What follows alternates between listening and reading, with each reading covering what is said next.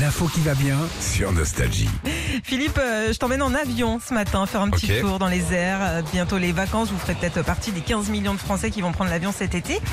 Et il y a un truc auquel faut faire gaffe quand on prend l'avion, c'est le poids des valises. Ah, mais ça de plus en plus, hein. Bah, de- avec le low cost là, t'as le Exactement. droit d'aller quelque part, mais nu.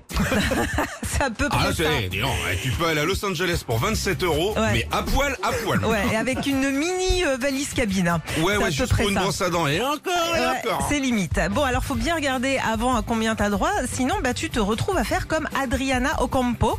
C'est une jeune étudiante australienne de 19 ans il y a quelques jours. Elle s'est retrouvée avec 5 kilos de trop au moment de l'enregistrement des bagages. Ok, Mhm. ça arrive, tu nous en parlais.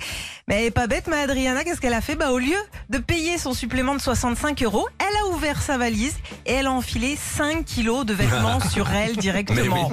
Non, mais quand tu vois le prix du kilo supplémentaire quand tu prends l'avion, Évidemment. vaut mieux, euh, tu pars à Punta Cana avec un bonnet, mon gars, y a aucun problème. hein. Exactement. Alors elle a été obligée quand même de les porter pendant tout son vol, c'est-à-dire 1h20 quand même. Euh, mais au moins elle a pas payé de supplément. Ça c'est cool. Toi Philippe, tu nous parlais d'une expérience un petit peu pareille, euh, mais euh, avec 7 kilos en trop, c'est ça? Oui, mais moi, c'était pas des fringues. C'était quoi Oh bah c'était 7 kilos en trop, euh, c'est pas tout ça. C'est- Et alors ça tu peux rien faire. J'ai fait deux allers-retours au cabinet, 500 Non. grammes, euh, mais j'ai casqué. Retrouvez Philippe et Sandy, 6h-9h sur Nostalgie.